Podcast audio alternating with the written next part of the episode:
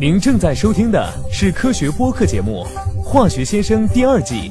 本季节目由中国化学会、巴斯夫和果壳共同制作播出。我是最近在做肺活量训练的八小波 Bob。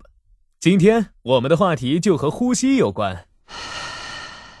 呼吸对于我们每个人而言都再自然不过的一件事。一个成年人每分钟能吸入八升左右的空气，一旦超过十分钟未呼吸到新鲜的空气，我们就很难生存。那么，你了解自己时时刻刻都在呼吸的空气吗？空气中究竟有哪些成分？它们对人体有什么影响？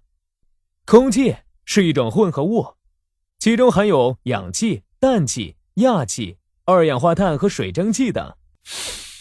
我们的鼻子能分辨出树林里的空气，显然不同于火锅店、加油站、公共厕所的空气。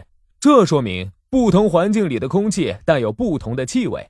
其中含有除上述空气成分以外的不同的物质，这些物质的含量虽然不高，但却会造成情感上的影响。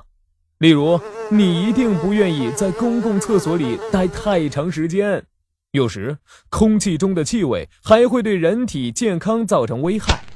例如，吸入二手烟，这其实就是通常所说的空气污染。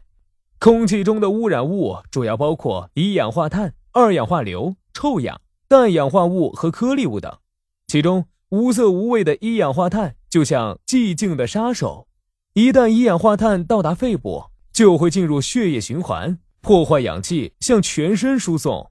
空气中只要有八百分之一体积的一氧化碳，就可以使人在半小时内死亡。汽车尾气、炭火烧烤、煤油加热、液化气炉具等都会产生一氧化碳。臭氧 O 三是氧气 O 二的同素异形体，大气层中的臭氧层能阻挡太阳光中的紫外线，保护地球上的生物免遭伤害。然而，与氧气不同的是，臭氧具有微臭的特征气味，而且是有毒的，能伤害呼吸系统。即使在较低浓度下，也会导致一般健康人群的肺功能下降。因此，近地面的臭氧是一种对人体有害的污染物。研究显示，阳光照射到汽车尾气和工业排放化学物时，会形成臭氧，因此臭氧已成为夏季户外的主要污染物。二氧化硫主要是煤燃烧产生的大气污染物。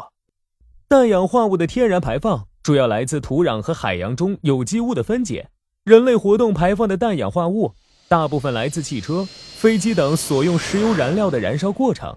也来自生产和使用硝酸的过程，如氮肥厂。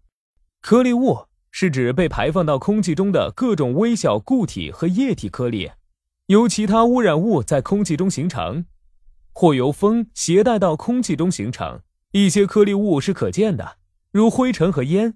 然而，对我们伤害更大的是那些极微小的，以至于无法用肉眼看到的微尘，即所谓的细颗粒物，例如。PM 十、PM 二点五颗粒物一旦被吸入肺部，就会产生各种危害。雾霾就是排放到空气中的污染物与水蒸气结合，并相互发生化学反应的结果。现在我们已经清楚自己吸入的每一口空气中可能会有哪些物质。那么，如何评估这些物质对身体健康的影响呢？这取决于三个因素：一是。吸入的污染物的毒性大小，二是吸入的污染物量的多少，三是吸入的污染物的颗粒大小。毒性越大，吸入的量越多，颗粒越小，对身体的伤害就越大。所以，经常关注所在区域的空气污染指数，做好适当的防护，选择更环保的出行方式，也能让我们呼吸到更洁净的空气哦。您在日常生活中遇到过哪些化学问题？欢迎向化学先生提问。您可以关注中国化学会、巴斯夫或果壳的官微并留言，或发邮件至 socialmedia@basf.com